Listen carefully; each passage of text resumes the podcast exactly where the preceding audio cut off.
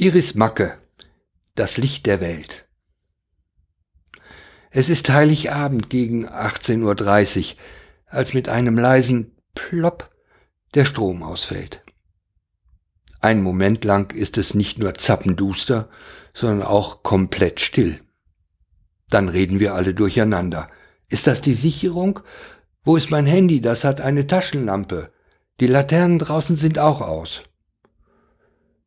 Als die ersten Kerzen brennen, genießen wir etwas aufgeregt den Ausnahmezustand, bis der Jüngste ruft. Aber was ist mit dem Essen? Leider sind Ente und Rosmarinkartoffeln noch weit davon entfernt, verzehrfertig zu sein. Wir beschließen zu warten. Das kann doch nicht ewig dauern. Nach etwa 20 Minuten nähert sich ein Lichtkegel. Es ist unser Nachbar. Frohe Weihnachten. Sag mal, Habt ihr noch Gas in der Flasche? Ich leg unser Fleisch jetzt auf den Grill. Der Hunger ist zu groß, vor allem der meiner Schwiegermutter, lächelt er etwas schief. Samt Gasflasche begleite ich ihn oder er mich Richtung Parkplatz. Im Auto haben wir noch eine funktionierende Taschenlampe.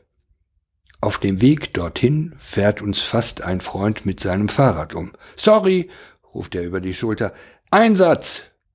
Wenig später hören wir die Sirenen. Die Feuerwehr muss mehrere Menschen aus stecken gebliebenen Fahrstühlen befreien.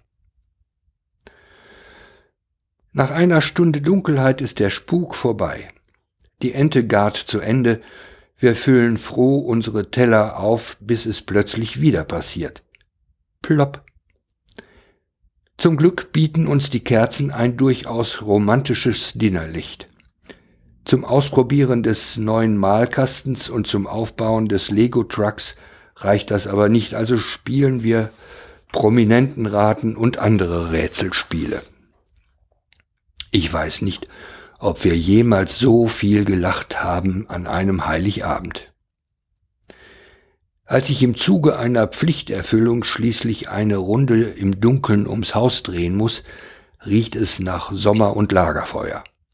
Die Nachbarn stehen um ihre Feuerschale und machen Stockbrot und Marshmallows. Frohe Weihnachten! Ist das nicht schön? Gegen 23 Uhr kommt der Strom wieder und wir gehen ins Bett.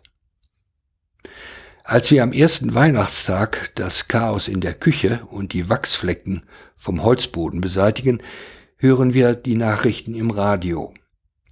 Durch eine defekte Kabelstrecke waren gestern knapp 500 Pinneberger Haushalte für gut fünf Stunden ohne Elektrizität. Der technische Leiter der Stadtwerke bedauert, dass das ausgerechnet an Heiligabend passieren musste. Und ich? Ich freue mich, dass das Licht der Welt keinen Strom braucht.